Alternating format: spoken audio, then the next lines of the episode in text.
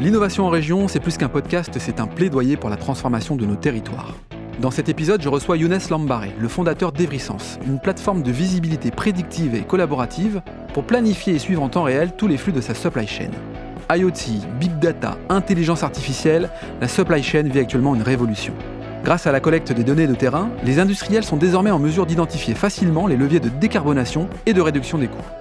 Un enjeu majeur ressort de ce podcast, celui d'allier les idées sur la technologie à la compréhension des métiers sur la supply chain. L'innovation en région, un podcast proposé par Schneider Electric. Bonjour Younes. Salut Laurent. Younes, merci de m'accueillir ici à Lille dans tes bureaux. Alors tu es le, CEO de EverySense, une plateforme de visibilité prédictive et collaborative dédiée à la supply chain. C'est donc ici que tu organises toute la logistique de tes clients? Oui, alors ici à Lille, à Aura Technologies, euh, on organise la logistique de nos clients. EverySense, on est une trentaine de personnes. Euh, la boîte a été euh, que j'ai créée en 2015 pour résoudre un problème que j'ai identifié dans la supply chain. Et on est déjà leader en France dans la logistique ferroviaire. Et, en ce moment, on essaie d'aller à l'international. Bon, bon bout de chemin. Tiens, raconte-nous un peu l'histoire. C'est quoi l'histoire d'EverySense bah, pour la petite histoire, euh, donc moi je suis un, ancien chercheur, en tout cas j'ai fait une thèse et, j'avais travaillé sur un sujet de supply chain à l'époque, c'était l'entrepôt sous douane, mhm. donc je représentais ma boîte pour un, tel sujet. Et quand j'ai terminé ma thèse, bah, je voulais appliquer tout ce que j'ai appris dans la thèse, hein, mes conclusions, pour un problème concret. Donc la frustration de se dire, oh là là, euh, euh, j'ai plein d'idées, j'ai une thèse, mais il faut absolument que je la mette en, à exécution, enfin si je peux me permettre ce terme-là, quoi, quelque part. Voilà, je voulais absolument essayer de voir s'il y a quelque chose que je peux faire. Et après, j'ai rencontré quelqu'un qui m'a dit, ah, peut-être ça peut servir à ça. Donc tu es associé à quelqu'un, c'est ça? En fait, c'était c'est notre deuxième actionnaire que j'ai rencontré à l'époque, euh, qui est Léandre Boulez, et qui, euh, qui m'a dit ah ton idée peut-être elle peut être s'appliquer à ce sujet-là. Mmh. Et j'ai commencé à creuser. Ok. Donc du coup aujourd'hui euh, EverySense, c'est comme ça que ça se dit. Mmh. ça répond à quoi? Donc nous, on propose une solution à logiciel. Hein. On vend du logiciel qui permet d'optimiser les opérations logistiques. Mmh. Donc plutôt la gestion des flux qui sont entre les usines, les entrepôts, etc principalement sur trois grands sujets, euh, la partie achat, la partie exécution et la partie euh, facturation.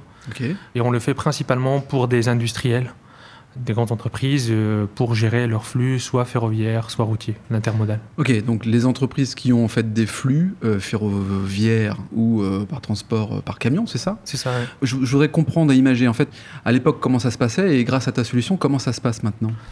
Donc euh, la logistique, le, vrai sujet dans la, la supply chain, c'est ça? C'est la supply chain. Donc il y, a la supply chain et nous on est sur la partie de transport. D'accord. Donc c'est pas à l'intérieur des entrepôts, mais c'est les flux. En amont. Voilà. Donc par rapport à cette partie-là, la problématique c'est euh, comment je peux optimiser mes flux qui vont être pour livrer les clients, mmh. pour euh, s'approvisionner au niveau de mes usines. Et nous, la solution qu'on propose, elle va permettre de récupérer tous les données terrain euh, ils sont où les camions, les, les, trains, etc. De prendre ces informations-là et d'utiliser ces informations pour prendre les bonnes décisions ou aider à prendre une action. Hmm. Donc c'est, contrairement à d'autres secteurs, dans la, dans, la, dans la supply chain, il y a très peu de données terrain. Un comptable, à la fin d'une année, il fait le bilan de toutes les dépenses et on sait le réaliser versus ce qui a été prévu dans un business plan. Ce qui n'était pas le cas avec la supply chain Ce qui n'est toujours pas le cas dans la supply chain parce que en, fait, il y a beaucoup d'intervenants qui vont, pour livrer un client final, il peut avoir euh, un, deux, une dizaine d'intervenants. Le logisticien, le transporteur. Euh, et de la sous-traitance. Et la sous-traitance. Parce que parfois aussi, euh, le container va aller dans un camion, puis dans un train, puis dans un bateau pour être livré en dernier kilomètre. Donc la traçabilité, en fait, elle est libre, libre choix du transporteur, du logisticien, du sous-traitant, c'est ça que tu dis Voilà. Donc on ne sait pas vraiment qui est à l'intérieur, donc il y a un vrai sujet de récupérer ces données-là, mais une fois vous avez ces informations-là, vous pouvez vraiment prendre des actions ou améliorer la prise de décision, soit en temps réel, soit en tout cas avoir toutes ces informations pour prévoir mieux l'année prochaine. Ok, donc du coup, euh, il y a des impacts, j'imagine, euh, qui permettent à tes clients de faire des économies, de travailler à, une fluidité certainement du transport et de gagner du temps euh, au service finalement du client final? Oui, c'est ça. Donc il y a plusieurs, on appelle ça des retours sur investissement. La première, c'est un meilleur service pour le client final. Mmh. Ça veut dire à quel moment euh, mon train va arriver et comment je m'organise pour le faire. Décharger un train, c'est comme une affaire. Donc s'il fait une demi-journée de retard, bah, les gens sont en train d'attendre. Et le client n'est pas content. La deuxième chose, c'est l'efficacité opérationnelle. C'est-à-dire qu'aujourd'hui, euh, si je ne sais pas ce qui se passe, j'interviens en mode sapeur-pompier une fois il y a un incident et du coup la marge de manœuvre elle est extrêmement faible. Hmm. Si j'ai une planification intelligente, c'est-à-dire je prends tous les événements pour mieux organiser la semaine suivante et anticiper. Et anticiper, donc là j'ai la marge d'intervenir pour faire en sorte que ça soit bien fait. les grands. Il y avait un troisième point La troisième chose, c'est. bah, en fait, les, personnes vont travailler davantage à préparer le futur que d'intervenir sur des incidents dans le passé. Et tout ça avec une certaine efficacité en termes de coûts de transport. Enfin, c'est un peu la partie réduction des coûts aussi. Euh, Younes, pour stimuler la, performance des flottes d'actifs, euh, ta plateforme digitale exploite la puissance de ce qu'on appelle les objets connectés, du big data, de l'intelligence artificielle, bref, d'un tas de termes comme cela qui sont extrêmement, qui sont centrales d'ailleurs. Tu peux nous expliquer un peu toutes ces technologies, à quoi servent-elles, euh, pourquoi, comment, sont-elles compliquées à exploiter? Enfin bref, nous expliquer finalement ces terminologies qui sont essentielles dans la constitution même de ta plateforme. Donc nous, on travaille avec des choses, euh, c'est euh, les actifs, c'est-à-dire les wagons, les remorques, etc., mais pas que, mais aussi les transports. Il y a les deux notions pour optimiser la logistique des flux, c'est les deux. Il n'y a pas que les actifs, c'est ça que tu es en train de dire. Il y a les actifs, mais aussi les transports. Les deux notions qu'il Après, euh, c'est vrai qu'il y a pas mal de technologies qu'on utilise, qu'on combine pour pouvoir résoudre la problématique qui est d'améliorer tout ça. Mhm. Bon, l'IoT, ça sert à faire une acquisition de données terrain. C'est-à-dire que... Les objets connectés, là, c'est ça Là-bas, l'IoT, Internet of Things, c'est les objets connectés. Le wagon lui-même a la capacité de communiquer sa position, de dire s'il a subi un choc ou pas ou ça nous permet de savoir si le train est arrivé à l'heure ou pas. Donc l'idée, c'est qu'au lieu d'aller faire l'acquisition de l'information, euh, c'est le wagon qui communique lui-même. Ouais, au lieu d'aller sur place, finalement, tu suis, tu as une traçabilité du wagon. Voilà, et c'est lui qui va envoyer l'information. Donc l'IoT, c'est l'acquisition des données. Mhm. Le big data, c'est une fois vous avez, aujourd'hui, on a des données qui sont bien sûr de l'IoT, mais on va venir prendre des données qui arrivent en temps réel et les croiser avec des données transactionnelles. Si vous avez l'IoT et vous avez les contrats financiers, le coût, etc., vous pouvez avoir des cas d'usage de est-ce qu'il y a des pénalités? Est-ce qu'on est en retard? Est-ce qu'on n'est pas en retard? Donc vraiment, on croise les données euh, techniques de l'IoT avec les données transactionnelles. Donc on a du big data, donc on a beaucoup, beaucoup de données. Et euh, l'IA sert à quoi? Elle sert à automatiser certaines tâches uniquement. C'est-à-dire, si je suis capable de mieux planifier les retours des remorques à vide ou des wagons à vide, bah, je vais diminuer les, les, coûts. Et l'IA va faire ça sur certaines tâches d'une manière plus efficace qu'un humain. Donc on va venir avec un concept qu'on a inventé, c'est un assistant de transport qui s'appelle Ralph. Que tu as inventé, enfin que tu as inventé, que a inventé C'est l'équipe produit Eversense a inventé, c'est un assistant digital Ralph qui va prendre certaines tâches et il va venir les automatiser pour aider l'équipe. Par exemple, il va calculer l'ETA. Par exemple, il va proposer le meilleur planning en fonction des routes, etc. Hmm. Donc vraiment intervenir d'une manière subtile. Et c'est comme ça qu'on combine les trois technologies afin de venir aider les gens qui font vraiment le métier mais juste en automatisant certaines tâches. Oui, parce que j'ai l'impression que ce triptyque gagnant entre les objets connectés, la big data, l'IA, est finalement euh, l'association clé pour que tu puisses faire la différence et que ta solution soit euh, identifiée en tant que telle avec finalement la récolte des informations, le traitement des informations et puis finalement après euh, avec l'intelligence artificielle, la capacité à prendre des décisions. C'est comme ça que je, je vois la chose. C'est en fait, euh, on utilise des technologies, enfin, les cas d'usage qu'on résout pour répondre à des ROI mm. nécessitent parfois de combiner les trois technologies ou deux parmi les trois. Donc c'est vraiment d'abord une notion de résoudre un problème qui a un ROI et quels sont les technos qui peuvent euh, venir pour l'aider. Alors, on parle de, souvent de l'industrie du futur pour des grands industriels qui ont besoin en tout cas de se transformer. Tu contribues, toi, à cette transformation justement de ces industriels euh, à travers ta solution? Les grands industriels, hein, euh, Total, Schneider, Arkema, etc., ils ont aujourd'hui des enjeux qui sont extrêmement importants. Mm.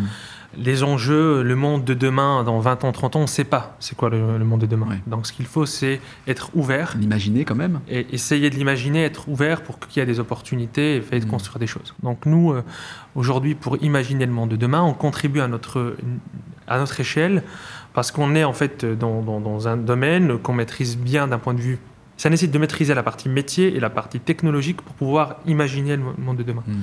Et comme une startup comme nous fait ça à une échelle assez petite, donc on aide vraiment à notre petite échelle hmm. l'industrie dans son ensemble. Donc euh, le monde de demain nécessite d'avoir une idée euh, sur les technos et d'avoir une compréhension du métier. Alors c'est peut-être une question un peu redondante, mais pourquoi il y a beaucoup de mouvements dans la supply chain finalement? D'abord parce que c'est un des derniers secteurs d'activité qui a, digitalisé. Deuxième chose, c'est que avec la crise du canal de Suez, avec le coronavirus, etc., eh hein, on se rend compte que bon, on voyait pas les camions, mais c'est quand même important qu'ils continuent à livrer. Donc il y a une vraie prise de conscience par les décideurs aujourd'hui mm. en disant je veux savoir ce qui se passe sur le terrain. Et donc, comment savoir ce qui se passe sur le terrain? Bah, Va falloir que j'investisse d'un point de vue digitalisation. Eh donc, ça devient un facteur important. Et la dernière chose, je dirais que euh, c'est un des facteurs aussi qui contribue à une économie verte. Ça veut dire qu'il y a quand même beaucoup de CO2 qui est, qui est, dû au transport. Donc plus on réduit ça, plus on est capable d'atteindre des objectifs de CO2. Donc c'est un des moyens aujourd'hui des entreprises industrielles. Avec la notion de la décarbonation en 2050, euh, entre autres. Quoi. Voilà, voilà. Euh, l'impact sur le ferroviaire, parce que ton activité, elle touche aussi pas mal le ferroviaire. C'est quoi ta vision du ferroviaire? C'est quoi? C'est plutôt une, une, une menace finalement parce qu'on est en sous-équipement ou au contraire tu une opportunité dans l'équipement euh, des grandes entreprises françaises, peut-être sur le ferroviaire en tout cas, l'Europe a considéré que ça, faut vraiment augmenter les flux ferroviaires à 30% d'ici 2030. Donc voilà, il y a une volonté de faire de ce mode de transport qui est quand même beaucoup plus euh, dix fois moins d'émissions CO2 quand on utilise le ferroviaire par rapport à d'autres modes de transport comme, comme la route. Et on sait qu'aujourd'hui, dans les 10 ans à venir, il n'y a pas de solution. On a des camions autonomes, etc. Mais ça attendra 10 à 20 ans mm. pour que ça devienne vraiment généralisé. Donc, dans les 10 à 20 ans, le ferroviaire a vraiment euh, ça un, rôle à jouer. Voilà, voilà. Et après, on voit aussi que la, de la soie, euh, les Chinois qui expédient de la marchandise avec ça, etc. Il y a quand même des enjeux qui sont liés à ça. Mais pas que le ferroviaire. Je dirais le ferroviaire, tout en le connectant à la partie route, à la partie maritime. Tiens Younes, est-ce que tu as euh, deux conseils à nous partager finalement quand on est un, industriel et qu'on doit euh, nécessairement se transformer Enfin, tu l'as exprimé juste avant dans tes propos. Deux conseils là à, partager peut-être à, des industriels qui nous écouteraient et qui auraient envie de rentrer en contact avec toi d'ailleurs pour partager ces conseils. Sur le sujet de l'innovation? Sur le sujet de l'innovation, tu as raison de le préciser. D'accord. Bah, en fait, la première chose que je dirais, c'est que bon, l'innovation, c'est de la RD avec un petit R et un grand D. On n'est pas dans un laboratoire, donc ça, c'est extrêmement important. D'autres secteurs d'activité, comme le médical, etc., c'est peut-être d'autres formes de faire. Donc il faut vraiment savoir dans quel contexte on le fait. Tu, veux dire par là que le petit R, le grand D, c'est que c'est un peu la notion du test and learn. Quoi. On y va, mais on regarde sur le terrain ce que ça produit, et puis si ça marche, on développe. C'est un peu ça? Voilà, voilà. D'autres secteurs se prêtent à un jeu qui est différent. Hein. Les bibliothèques, etc., c'est complètement différent. Euh, totalement. Alors que pour l'industrie, je pense que hmm. c'est pas la même logique. Voilà. Donc l'innovation, déjà, ça dépend des secteurs. Hmm. Après les deux conseils, donc la première chose, c'est le euh, en fait, c'est pas la même vitesse. Innover, c'est donner de l'espace dans l'entreprise à certaines personnes de pouvoir euh, travailler sur des sujets sans deadline, sans les, la difficulté du run, ce qu'on appelle le run dans l'informatique, ça veut dire les incidents, les clients, les, mmh. contrats, etc. Donc, un, c'est créer un environnement qui est propice à ça. Ça, c'est extrêmement important. Et dans des entreprises qui ont déjà des produits existants, c'est pas aussi évident que ça. Mmh. Deuxième chose, c'est vraiment d'essayer d'aller graduellement. Donc, quand on est face à un, sujet qu'on ne connaît pas, il faut se méfier de ses propres convictions eh qui peut-être euh, vont nous mener dans des. Voilà. Mm. Donc, euh, essayer de faire une première V0, pas V1, juste V0, et après essayer de. De, challenger, quoi. De challenger et. Et je dirais euh, peut-être un dernier, allez.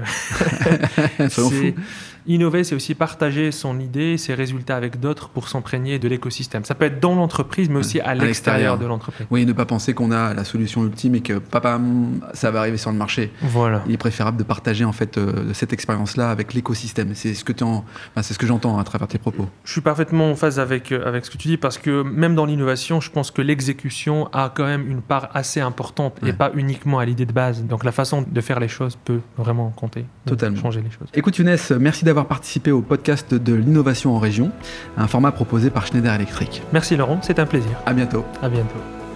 Si cet épisode vous donne envie d'aller plus loin, c'est l'occasion d'en parler à Antoine Chartres, directeur régional Grand Nord. Bonjour Antoine. Bonjour Laurent.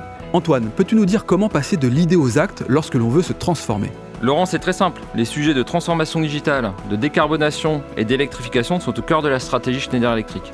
Et comme on a pu l'entendre dans ce podcast, L'ambition de Schneider Electric est d'accompagner les entreprises du territoire sur ces enjeux de transformation.